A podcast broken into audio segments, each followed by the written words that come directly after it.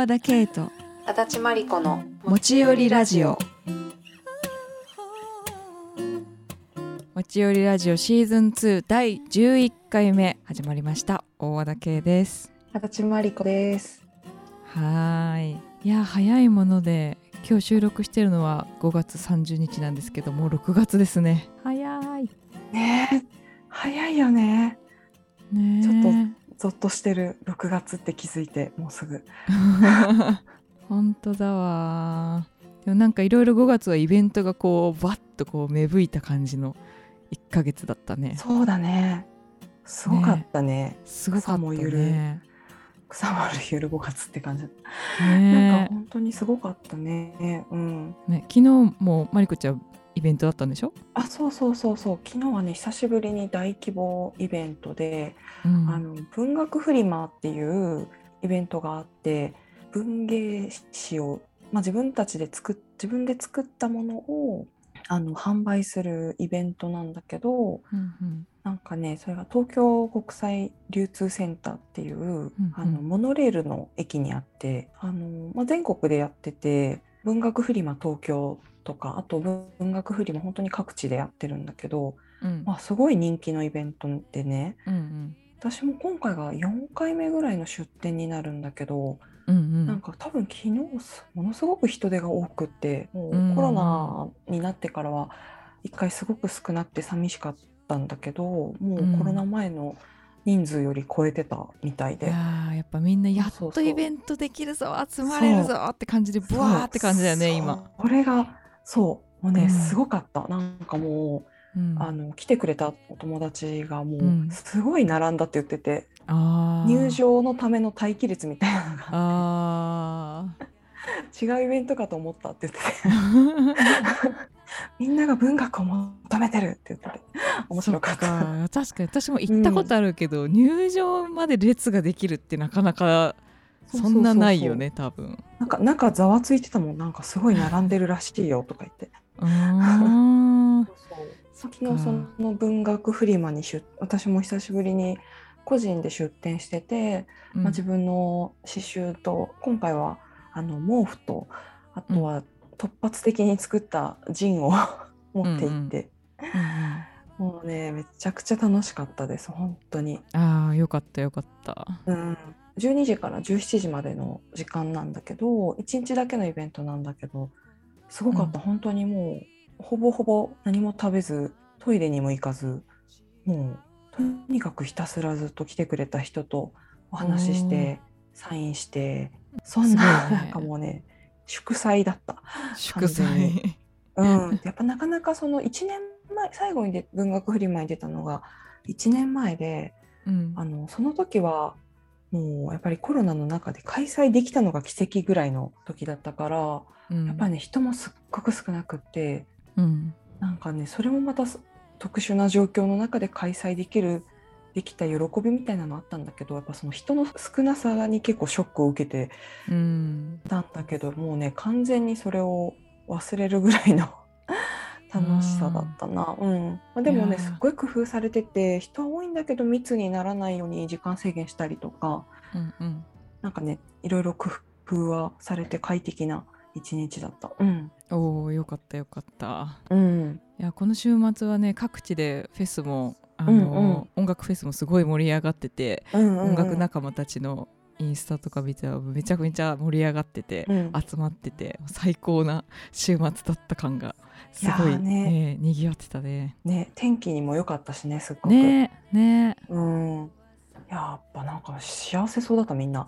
ううんん、そんな感じだよ喜ね。び好きなものが好きなものを思いっきり追いかける喜びみたいな、そんな感じが会場全体に漂ってたな。うんうん。そうだろうね。うん、なんかあの文学フリマって結構地方の市民マラソンみたいなあったかさがあるイベントでうん。あんまりこう商業商業してないのね。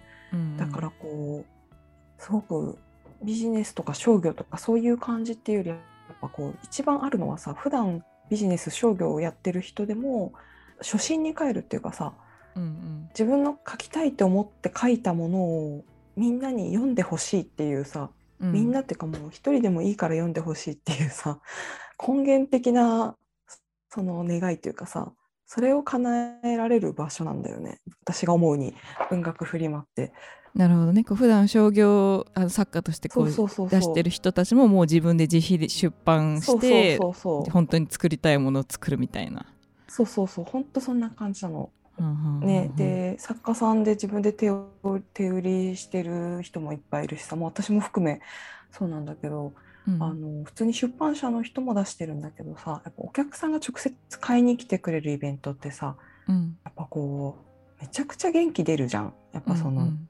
なんだろう本当にあ直接さこう感想とかを言ってもらえたり目の前でさ「えうん。これ買ってみようかな」って言って買ってくれる瞬間ってさうん。一番生の瞬間でそのも物書きにの人にとってはね。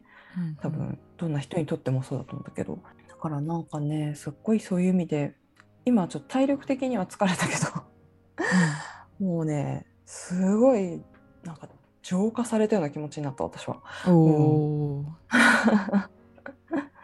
本当に満たされてひたひたにあうん。あよかったよかった。いやーうん。満たされるよね。そうそう。小さいことに悩んだりってじゃなくってもうこの大いなる流れに身を任せて 良い本を作ろうみたいなね、そして読んでもらえたらいいなっていうなんかそういうすごいシンプルなところにうんうん。帰れたみたいな、そんな日でした。いや、うん。ライブもそうだけど本当にね目の前にお客さんがやっぱいてくれたら本当エネルギーもらうよねそうなのそうなの。生身の人の力ってすごいよね。本当にすごい。なんかそこにいるんだもん、う人が。私もちょうど本当もうある1年前の、去年の6月でコットンクラブうん。でライフのリリースパーティーやった時が、本当にそれまで大人数のライブ全然やってなくて、てかライブ自体も久しぶりの状況で、ステージに上がった瞬間、客席にいっぱいお客さんが来てて、もう本当エネルギーがすごかった、そうそうそうビンビン伝わってくる感じだった、すごいよねみんな気づいてないけどさうんめっちゃすごいよねあれってね。めちゃめちゃすごい。うん。本当にすごい。本当そうなの。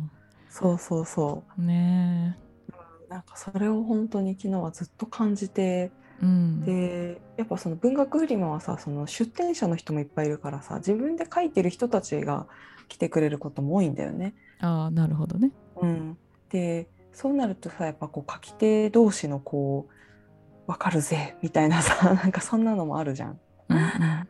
うん、なんかそういう場でもなんかねすごいこうあったかい気持ちになるというかね本当にマラソン大会って私一回湯河原マラソンに昔出たことがあるんだけど 実は。いろんなことをトライしてるな。いやでもね10キロ10キロコースの回でね1時間20分で完走しなきゃいけないんだけどへ1え時間19分23秒ぐらいで完走した。最後だけダッシュして。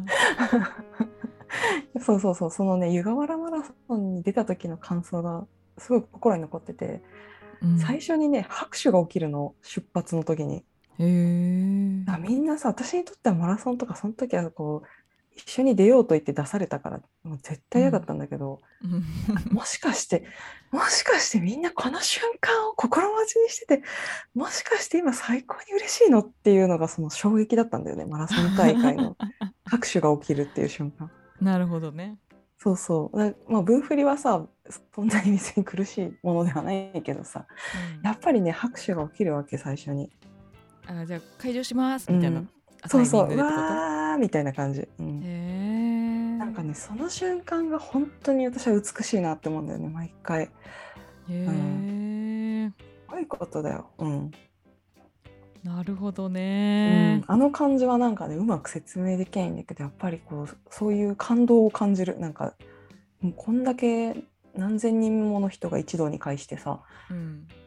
わーっていう気持ちになって拍手をするっていうね、なるほどね。何に対して拍手をしているかっていうとさ多分本当にその日の喜びというかさ、うんうん、大いなる 大いなる。ちょっと宗教儀式みたいな言い方するうん。け どなんかやっぱねスタンディングオベーションが発生してるっていうかねそんな感じがあってすごいあったかいイベント、うん、なるほど。なんかね商業商業のか感じがないんだけどでもやっぱ売るって行為ってすごいクリエイティブだなって思うんだよね。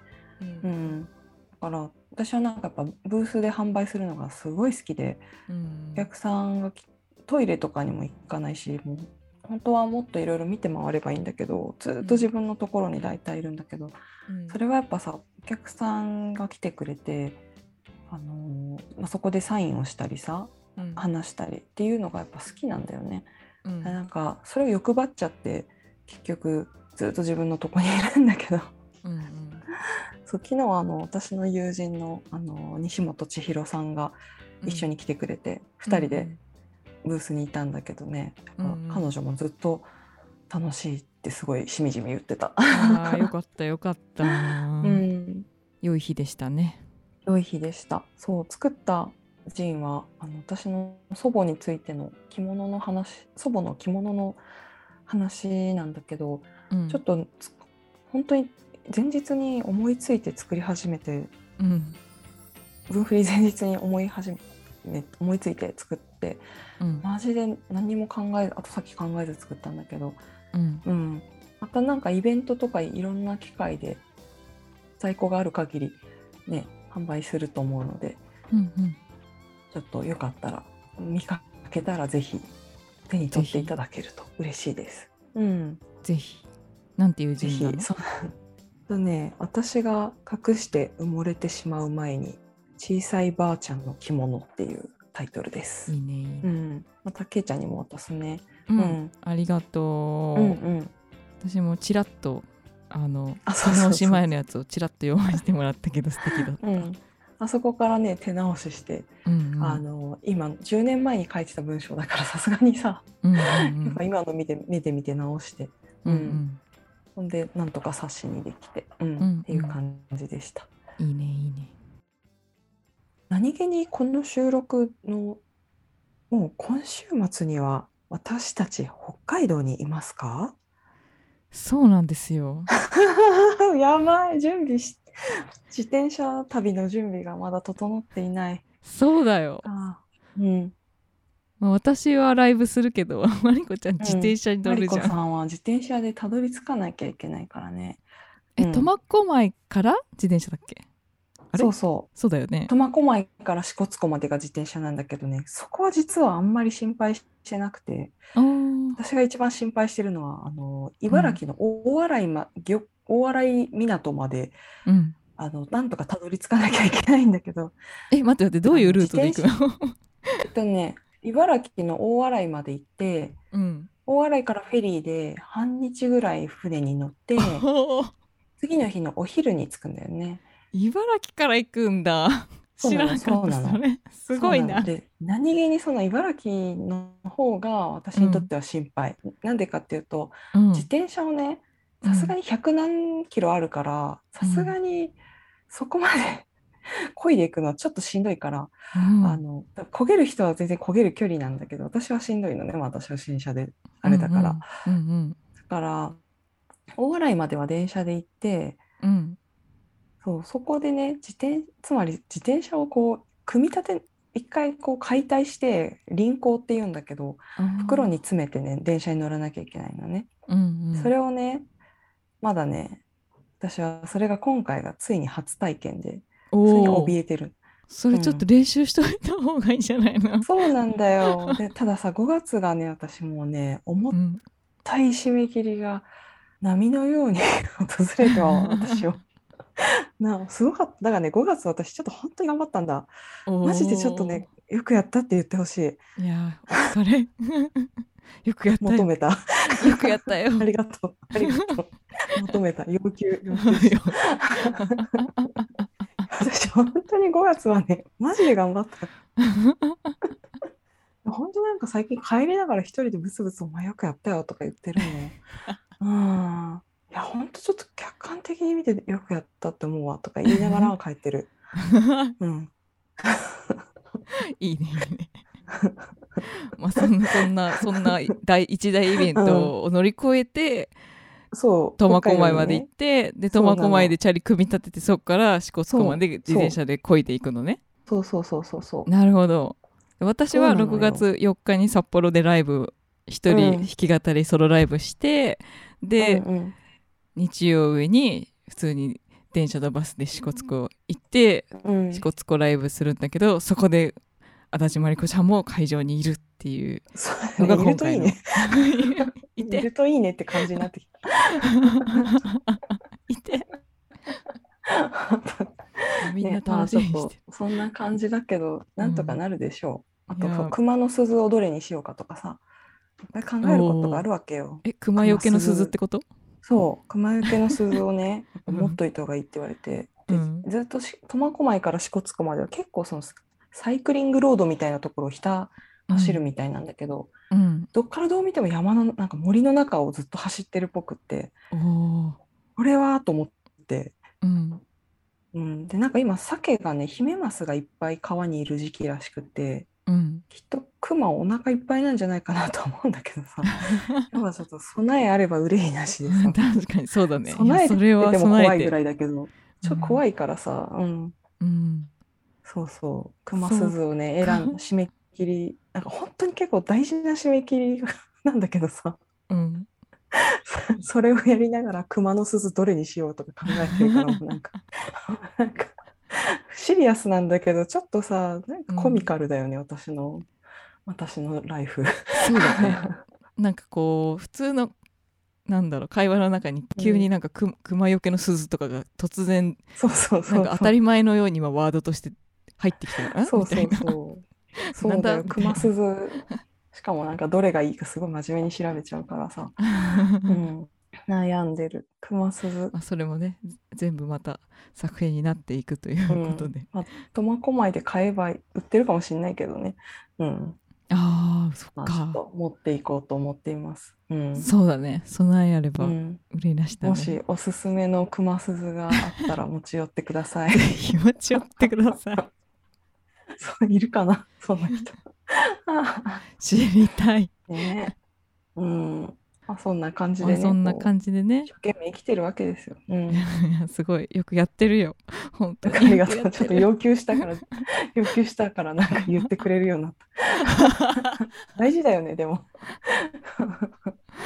誰かが言わないと。そうそうそうそうまあ、そんなわけで6月5日うんうんに我々支笏湖で再開し、はいでそう6月6日もね私たち支笏湖にいるのでなんか、うん。あのインスタライブなり何かね配信ね。とかねなんかできたかやれたらなってらいいねって言ってて、うんうんそう。なので、皆様、ぜひ近くになったらまたお知らせすると思うので、はいぜひインスタのを見てもうんらえると嬉しいでうんインす。スタチェックしておいてください。はーい。いやそんなわけでさ、今すごい要求されたけどさ。そうそうそう 要求されたといえばさ 数日前に私がマリコちゃんにおす,、あのおすすめというか持ち寄られたうん。うん。話題の韓国ドラマ思い出しますね。いや、私も言ってて思った。うん、これはあれだと思って。そうこれはあもうあれじゃんって思いながらあでもねちょっと待って、ねその前に支笏湖の配信の話告知しときたいって思って今すごいタイミング測ってた。ね、完全にそのドラマの話に入っていく流れになってしまったよね、一瞬。そう。え前振りって思った前振りみたいでびっくりした。そう。あ今日は前振りがちゃんとあるの？とそんな小賢しい真似はしないんだけど、本当たまたまなんだけど。そうそうそう、そのドラマは、うん。あの韓国ドラマの見てる人も多いかもしれないんですけど、私の解放日誌っていう、ネットフリックスで今配信、日本だと配信されてるドラマなんだよね。うんうんいや私全然知らなかったうん、私も知らなかった。けどうん、言われて見始めたそうそうそう、私も言われて見始めて、みんなに持ち寄られている。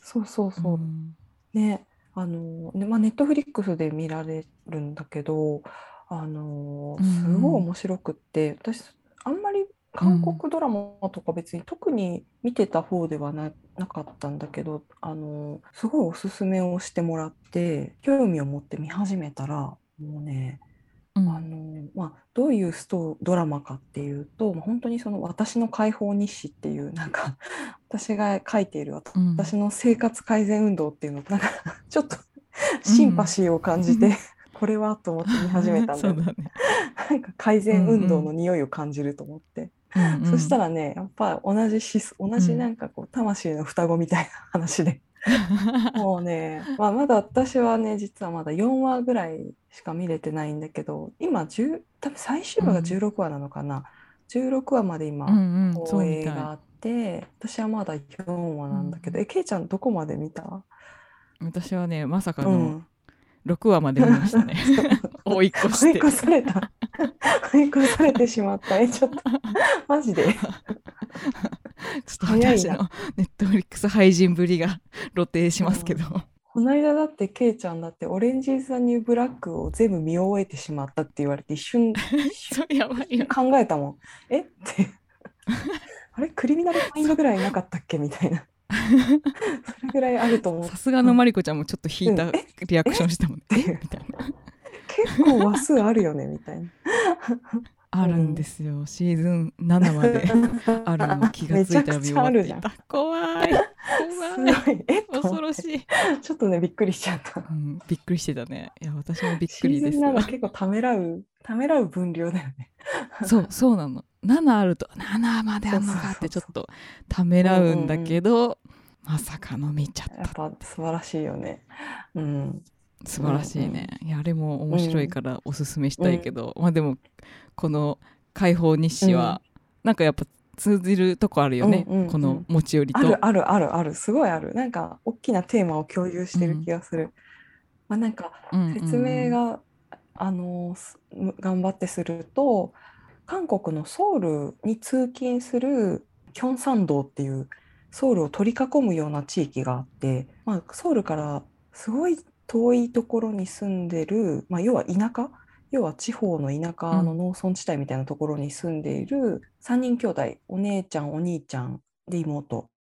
でその3人兄弟がソウルに通勤しながらこうコンプレックスの塊なんだよね、その地方コンプレックスみたいな。うん。でそのソウルでそれぞれ会社で勤めてるんだけど、こうやっぱ家が遠いからって言って、こう集まりにも参加できないで去って帰るしで帰ったら帰ったでこうすごく、まあ、田舎のちょっと保守的な家庭で、うん。うんまあ、工場とか自分家で工場やってるお父さんとお母さんとみたいうんなね、でなんだろうねすごくこう保守的な価値観のもと何か言うとこうすぐにお父さんが怒り始めるみたいな、ね、そうしかも3人とも実家にうん、実家暮らしの、ね、実家暮らしで多分、うん一番上のお姉ちゃん多分もうすぐ40歳みたあいな。そうなんだ。そういう確かに結構もうマネージャークラスだったよね。うんうん。そうそう。一番上がもうすぐ40歳でで、真ん中の男の子があの85年生まれって言ってたから、あー36歳。そうか。そうかごめん私が先に見すぎてもしかしてこれはマリコちゃんが見てない情報かもしれない。追い越されてしまった すごいな。なんか年齢がを言うとイメージつきやすいかそうだねそうかそんなに年齢あるんだね、あの人たち。そうそうで一番下の子が主人公のミジョンっていう女の子でそうんのうん。子がじゃあ30前半とかそんぐらいかな多分。かなって感じ多分そうだと思う。で、なんかね、すごいんだよね。本当にこう、そのうん。ソウルで楽しそうに暮らす人たちと、こう、やっぱそうのん地方に住んでることのコンプレックスというかさ、本当にソウルに生まれてればよかっうんたとかいうシーンもあったりさ、あと、んうんうんとにかくこう、3人ともめちゃくちゃ全てに対して不満たらたらなんだよね。すごいよね、うんすごい。すごい。本当すごい不。満たらたら度すごいもうでただねその描き方がやっぱ秀逸なんだよねなんかその3人をさ、こうバカにして描くみたいな感じでも全然なくって本当に、うんうん。うんあるわかるわみたいな感じですごく丁寧に描写されてるじゃん、なんか、そうだね。うん、違う国の話なのに自分にもこの感覚には覚えがあるぞみたいなことがいっぱいあったりしてさ、うん、うん、リアルだね。リアルだよね。リアルだしうん。すごい丁寧そうそう。に本当丁に寧だよね。書いてるし、脚本。さ、うんうん。私なんそうそう私特にさ、まあこの3人はさ、まあ、ソウルにギリギリ通えなくはないけどなかなか遠いところに住んでる。けど通えなくはないっていそうう。絶妙な距離感でで私も割とそういうところに生まれ育ってるのね、うんうんうんうんあの東京出身なんだけど、あの東京のまあ主要な渋谷とか新宿とかもない。出るには結構時間がかかるみたいな、うんうんうんうん。けどまあでもまあ通えるみたいな、ところに住んでそうそうそう。あの生まれ育ってるから、めちゃくちゃリアルなの超わかる。リアルだよね。なんかそのまあ結構さその、うん。家族に対しても地元の友達に対しても会社に対しても、とにかく全てに対して不満しかないないんだけど、うん。でもさその家をさ出ていこうとかそういうなるにはやっぱちょっとこう経済的に難しいのかなみたいな描写もさ挟まれるじゃん時々。一うん人暮らしはしない方がいいよとか。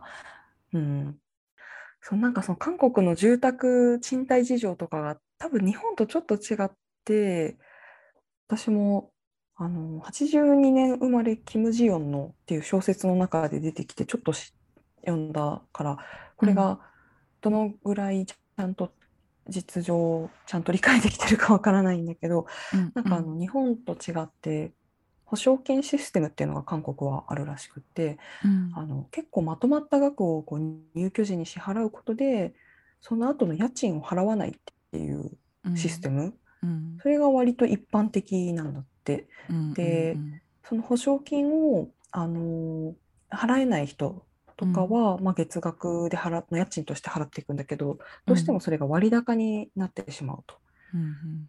でちょっとこれは本当に私もなかなか韓国ちゃんと訪れてないので、うん合ってるかわかんないんですけど、うん。あのなんだけど、えっとやっぱ、ね、どこもさ首都って首都というかやっぱさその都市部って本当に家賃が高いじゃん。東京もそうだけどさ、うんうん東京よりももっとさニューヨークとかロンドンとかってもっとうん。すごい高いじゃん家賃って。本当にびっくりするぐらい。そうだね。うんでうん。住めたとしてもさものすごい場所に住んだりするわけじゃん。うんうん。でなんかこうそのドラマの中でもさ結うん。構幼なじみでソウルで一人暮らしをしているっぽい女の子が出てくるんだけど、うんうん。こう半地下に住んでるとかね。うんうん。そうなんかそういうほのめかしはあってなんかうんうん。結構な額を払ったとしても、うん。なかなかそのいい環境には住めないみたいな。うんうんね、それだったら確かにその3人兄弟がさうん。通えなくはないっていう距離の実家にね、うんうんから通うっていう選択をするのもなんかわかるなっていう気もするの。そうだね。いやそれはめちゃくちゃわかるよ。東京でもそうじゃゃない。そうそうそうそう。だってわかる。だって私のうん、友達たち全然実家にいるもん。そうそうそう。う。ん多分その感覚感じが一番さうん。なんか近いんじゃないかなと思ってさ。通えなくはないじゃん。そうそうそうそうなのよ。みんな通えなくないから出る必要ないじゃんっていうふうにねやっぱなるんですよ。そうそうそうそう。そうねそううんなるじゃん。多分そういう感じなのかなとちょっと思思って、うん。でたださそのそれで幸せならともかくすごいこう不満たらたらなんだよね。全てに対して。うん、ですごいなんか本当にこのドラマは脚本が見事で満たらったらセリフも名セリフが多いよね、うんうん。すごい綺麗な表現だったりとか、うん。ハッとするようなセリフがいっぱいあるんだけど、まあね、ちょっとネタバレにはなるんだけど、あのその三女は結構優等生っぽい感じの女女の子なんだけど、あのまあ、家に自分あのお父さんの工場を手伝ってる謎の男の人がいるんだよね、謎の男性がいて。うん、なんか離れみたいなところに住み込みで働いている謎の人物が、謎の人物がいてさほとんどうん。挨拶もしなければ口も聞かないみたいな感じなのに、うん。なんかもう本当にミジョンが、まあ、そのさ、うん一番主人公がね私を崇めなさいって言うんだよね。うん。愛では足りないっていう。なんかもうわ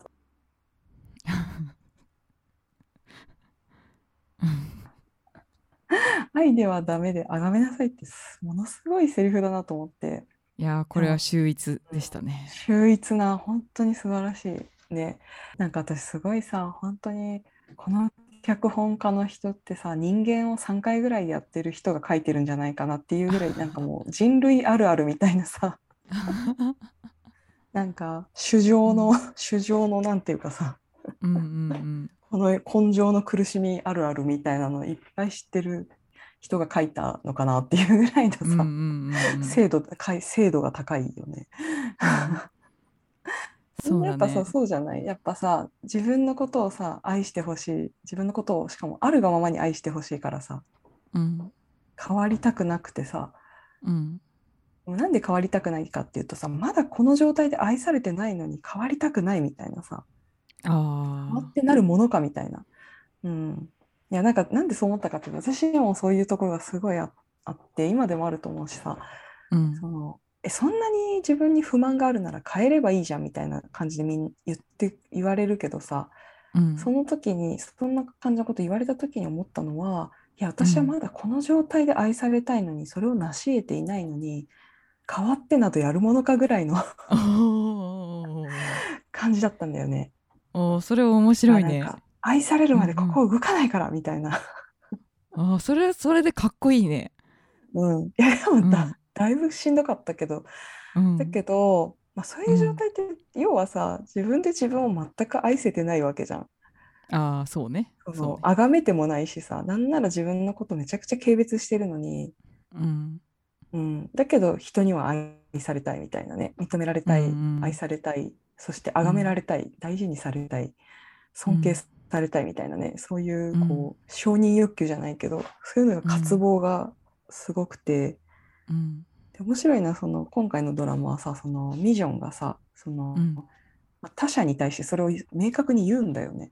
うんうんでそれでその謎の男のクさんっていうんだけどクさんがうん。言った言葉もまた秀逸でね、うんうんなんかねその人に満たされる。あこれでもちょっとネタバレなんか言わない方がいいか。そうどどうどうでしょうね なんかまあちょっとこのあがめるうんをもうネタバレしたからもうだいぶネタバレしたような気もするけどうんまあ、ちょっと予告だと思って聞いてほしいこれは。うん そうそう。なんかねそれでこう「お前は誰かを満たしたことがあるのか?」って返されるんだよね。ああみたいな。いやもうそれですよそれっていう。うん。うんほんとそれ。ねそうそうそうそいやー私もすごいねめちゃくちうんうんうんゃそのセリフはあがめ私をあがめてっていうセリフもすば素晴らしいと思ったけどその切り返し本当に見事だと思ったう。見事だったよね。うん。お前は誰かを満たしたことがあるのかっていうね。それが確かうん1話、1話か2話かそんぐらいの本当に序盤なんだけど、うんなんかその辺からもう、あ、このドラマはちゃんと見なきゃと思ってそうだねハマってる。うんでも優しいよね。すごい優しい目線だよね。日本だと、すごい優しい。日本だとさ、なんか意地悪な目線で描かれることはありそうじゃない？なんかちょっとバカにされたみたいな。うんうんうん。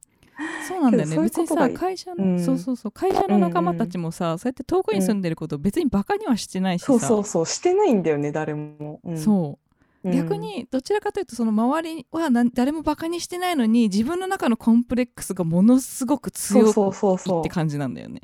めちゃくちゃ卑屈なんだよね。そうそうそう。けどだからうんそこから自分が変わっていくことでこう、うんだんだんその周りも全然そんなに嫌な人たちじゃなかったっていう風にんんんこう受け取れるようになってくるっていうか周りがくれてたものを。そうそうそうそう。そう多分なんか満たされないのは多分自分がなんか受け取れ受け取る準備ができてないっていうか受け取れる状態にないっていう感じもすごく、そうそうそう。あると思う本当それなの。思うん。でもその辺がさ、すごいリアルじゃない？リアルすごいリア自ル、分とすごいこう、自分のことを考えてしまうというかね、思わず。ううんん。すっごい当てはまることがね、思い当たる節が、なかなか他にこの感覚を与えてくれるドラマってあったっけって思うような不思議な感覚だよね。そうね、確かにそうかも。そうそう。本当にみんなは何も気にしてないんだよね。でみんなはさただ単にこう何も言ってきてないんだけど自分からチャンスをこうさ捨てたり、りとかさ、そうそうそう。そういう人間人類あるあるみたいなね。うん。あとすごいいいなと思ったのがさカフェをやってる幼なじみがいて、うん。なんかお客さん来るんだけどうんうん。空いてるけど美味しくないですよって言って追い返すんだよね。これあるあると思ってさ。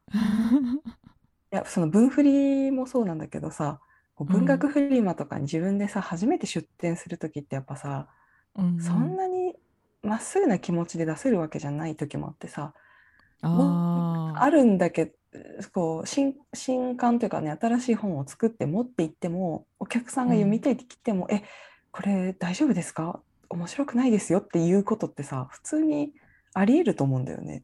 あ自信ない時ってそうじゃない？なんかついさ防御線を張っちゃうというかさ。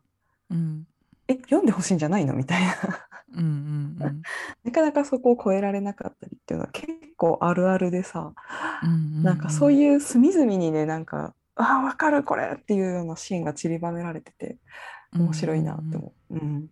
いやーすごいわかるしさ、なんかうん。こう、満たされなさうん。私もすごいさ20代の頃とかそういううんこう自分がの足りない感じとかさ満たされない感じってすごいあったけど、うん。あので仕事とかもさもう自分からチャンスが欲しくてさガンガン売り込みに行くみたいなさうんうんうんうんでもそういう時ってさでもこうなんていうのかな相手も人間でさ、うんうんうんうん私を認めて認めて認めてっていう感じにすごいうん押し出してたんだなっていう風になんかある時うんうんうん。思って、うん。でもそのそのコミュニケーションが成り立ってないっていうか、じゃあ相手のことを相手がどんな人で逆に相手はうんうん。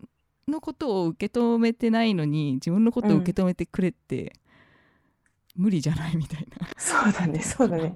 そうだうまく言ねえないけど、いやーいっぱい覚えがあるわ。ううん。んねいっぱい覚えがあるそういうの。ねえなんかそんな感じなんだよねこう私を崇めろっていう割にさじゃあお前うん。自分は自分のこと崇めてるかっていうとさ1ミリも崇めてないじゃん、そうそうそうそうそう。あのドラマの今の時点ではね。そうなんだよね。なんかさよくそのまあルポールもよく言うけどさあのうん。自分を愛せないのに他人をどうやって愛することができるっていうんだみたいなさ。うんうん。私はそれがあこういうことかってすごい思ったもん。あのドラマ、うんうんうん。あの解放日誌見てて。うんうんうん 本当そうだよね。自分を愛せてない時にさ、うんわくれくれくれくれって欲しがってばかりになるじゃんどうしてもさそうなん。さっきの私みたいに、さ、うんうん、頑張ってるって言ってくれみたいな やってるって言ってくれみたいなさ。そうだから私のさっきの仕事の売り込みもまさにそれで私はもうだから自分に自信があったらもっとどっしりとさ普通にゆったりそうとしそうそう。してるじゃない、うん。別にそんな焦らないです、ガツガツじゃないそうそうそう。でも自分自信がなくてそうそう。もうん。あもう本当認めてほしい。うわいやもうやばいみたいな感じだからそうそうなっちゃうのよね。そう。だからさこう自分の穴を埋めるために人人の肉をさちぎって投げ込もうとするみたいなちょっと怖さが出てくるじゃんどうしてもさ。そうだねあそう怖ってなるじゃん。うん私を使おうとしているみたいなね。うん。うん。うん、だからなんかやっぱねこう自分を愛するってマジで大事なんだなって すごい本当大事だね。私の解放日誌を見ながらマジで思った。本当に大事だね。こういうことかと思ってなんかね、うん。それを目のドラマで見せてくれるとすごい分かりやすいよね。こ うそうこういうことかと思って、すごい,、うん、すごい分かりやすい。しかもうんいいところがさ、うん。その私を崇めてって言うじゃない、うんうんうんうんその主人公が。でうん。クさんは、まあ、その誰かを満たしたことあるのかって言うけどでもうん。クさんは実践していくんだよねその崇めるってことを。でもそれはなぜかっていうと、ミジョンがその崇めるってことで、多分私たちは変わっていけると思うんだっていうふうに言うんだよね。お互いに。マジで？まだそこまであごめん。そこまで待って。ネタバレこれ。ちょっと待って待って。待ってそんないいシーンが来るのか？大丈夫であと2話で追いつくから。大丈夫。またちょっとそれ楽しみに見るわ。これちょっとネタバレ買いすぎかなこれ。いやいいと思う。いいと思う。なんかやっぱさその匂わせみたいな。私ねでもネタバレ全然大丈夫な人だから、うあん、本当そのもちろん読者の人あのリスナーの方は気をつけて聞いてください。すいません、うん。気をつけて気をつけてくれぐれも気をつけて聞いてほしいんですけど、うん。だからミジョンもただもう私のこと崇めてよっていううんのはなんていうかもっともっとっていう感じじゃなくて、それをすることできっとあなたにもいいことが起きるみたいな感じ。うん、分かって言ってるって感じする。脚本家すごいな。うん、でクさもな。うん、自分のやっぱ変化させたいから彼女を崇めるってことに挑戦してみるって感じなんだよ、うん、うん、そのプロセスがね、えーすごい素敵なのうん、うん。5話、6話で一体何があったんだ？うん、でもそれすごいいいね。ちょっとすごいドラそうそうマだね。そこが素晴らしいと思ったうん。本当にその通りでさそのまあ崇めるっていう、このまあ日本語訳のこの崇めるって感じがあ,、うんうん。あのフィットしてるのかはちょっと分かんないんだけどさ、うんうんうんなんか本当になんか大事なとっても大切なものだと思うみたいなすごいうんうんうん。すごいものみたいな、うんこううん。で相手のことを思うみたいなうん感覚なのかなと思うんだけど、うんうん。こうそれって自分がされても自分を良くするし誰かのことをそういうふうに扱うことで自分も良くなる。本当にどっちにとってもいいものだと思うんだよね。いやすっごいわかるそれ。うん。うん。ねそれめちゃくちゃ大事だよね。なんていうかそのさっき言ったさ、うん。自分を愛せてない時に他人を愛す愛せやしないっていうのはさ、じゃあどうすればいいかっていうとさ、ゴールは実は自分を愛することではあるんだけどさうん自分だけを愛することでたどり着くかっていうとそれはそれで難しくってさ やっぱその他者へのさリスペクトとかさうんその愛情だったりっていうのを持つことでさうんうん自分自身も愛せるようになっていくっていうことはあるじゃん。すごくあると思う。ううんんあなたは私にね愛を教えてくれたみたいなことってあるよね。愛することを教えてくれたっていうかさ。すごくあるしさ、やっぱ自分に自信がない状態で自分のことを愛してほしいと思ってる時にこう、うん。やってしまいがちなのって好かれようと思って何かをやるって感じで本当に相手のことを多分思ってないんだよね。いやうんすごい自分の過去を振り返って言うんだけど。自分劇場の自分劇場って感じになるよね。相手のことを全然見てないの。もう自分の世界でもうわかるわかる。いっぱいになっちゃって全然相手の相手が本当に何を望んでるかとか、うん相手を喜ばせたいとかっていうことがね、うん。1ミリもないの昔。本当になかった。でもその、うん。それって本当にそのぐらい自分の世界でいっぱいいっぱいだから、うんうん。そこをうん。自分を好きになることはすごい時間かかるけど、でも一旦とりあえず本当に相の相手を見てみるっていうか、うんうこうん。向き合ってみてその自分が好かれたいからみたいなことじゃない部分で本当になんかうんうん。よ良かれと思うことをするみたいなさ。大事。それって結構自分救われるなって思った。自分がそれによって、ね。なんか損得じゃとか、うんね。自分が好かれたいとかじゃなくて、うん。誰かに何か良いものを良いことをする良いものを渡すみたいなさ、ことってうん結果自分を救うんだなっていう。なんかそういう感じのやり取りが描かれてると思う。そうかいや素晴らしいことだまさかのね先に進んでしまった私。いやちょっと早く追いつきたいドラマ。わちょっとねこの解放医師はいいよね。いい。とてもいい、うんうん。なんか、うん。結構こんなドて見なるとこはあるてよかったなって思う、うん。ね。あとやっぱ絵的に美しいよね。純粋に。美しい。うん、なんかやっすごい美しい。ぱ韓国ドラマは最近私も見出してなんかうん。前見てたのはすっごいサスペンスのものサスペンスなものだったんだけどそっちうん。はそっちでやっぱ映像が美しかった。どんなに苦しいシーンでも、うん。何気ない表情とかでさうん、こうストーリーが進むっていうさセリフに語らせない映画みたいな作りを結構してて。でそうなると余計にね目を離せないんだよね。うん特にこの作品はそうかもしれないけど一つ一つのシーンにかけてる時間がめちゃくちゃ長い気がする。うんうんうんうんうんうん。そういう確かに確かに。表情とかをずっとただそうそセリうフがなく長回しだね。うん。そうだいぶ長回しで作ってると思う。ん映画みたいだよね本当にね。う。うん、すごい映画っぽい。まあうん。すごい作りは映画っぽいけどでもこうやってドラマならではの見せ方だしやっぱなんか現代うん。やっぱすごい身近だよね、なんかいいろいろ考え抜かれれてるなって感じがする脚本いやそう思うそう。脚本見事だよこれ。本当多分人人間3回ぐらいなんか輪廻転生してさ 全部記憶ありでなんか 人類に詳しい人みたいな。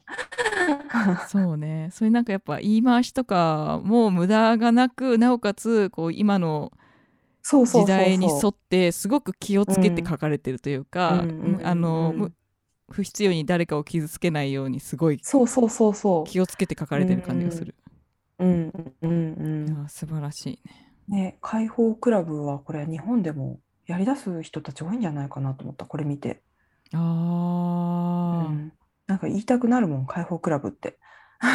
言葉がいいじゃんまた。解放。まあねその解放っていう言葉はどうしてもさ戦争のうん。日本のとの歴史もあって、うん。なんかねこんな風に軽々しく言っていいのかわからないんだけどそれでもさ、まあやっぱり日本でもさ今こうモヤモヤしてたりさざわざわしたりさなかなかか分かってるんだけど変えられないとかさ自分を愛せないとかさ、やっぱすごいやっぱに、まあ、日本に限らず共通するところは多いじゃんそういうことってさ、うんうん。だからこのドラマを見てさ私もってなんかなるような気がして、うん、ねいやいいドラマの持ち寄りをありがとう。んよかったよかった。で私もその教えてくれたのはあのあの生活ずり方で、まあ、夜の本コタトークライブというのが実はこの間最終回だったんだけどそれを一緒にやってたいおりさんっていう人が韓国ドラマが大好きな人でそれで教えてくれたんだよね。うん、うーん。なんか脚本がす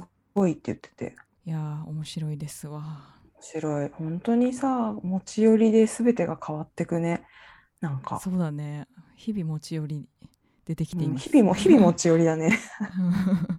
本当持ち寄りでそできている。の小さなさ小さなさ、一言でさこうやって私たちをまたわーってなってるわけじゃん。そうだね。やっ人生に大切なものは本当に持ち寄りなのかもしれないね。そうかもね。いや皆さんもぜひネットフリックスで私の解放日誌チェックしてみてください。ぜひ。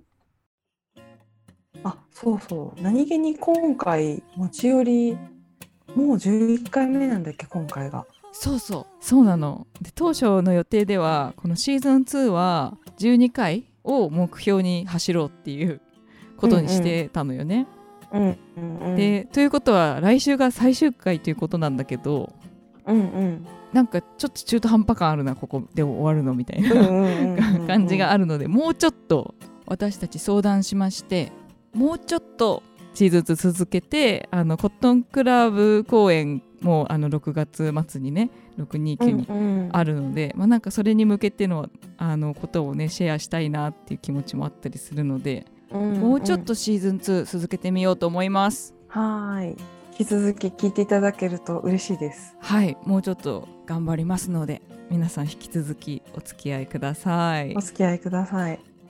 と言いつつ来週の水曜日はですねちょっと私たち今週末から北海道に行ってしまうので収録をするタイミングが難しく来週の水曜日はお休みさせてくださいその代わり、えー月曜日6月の6日に私たち2人とも支笏湖にいるのであのインスタライブとかちょっとねあのやれたらなと思ってます、えーリアルタイムで見られない方も多いと思うのであのアーカイブも残そうと思いますので、えー私たちのそれぞれのインスタや持ち寄りラジオのインスタアカウントチェックしておいてください。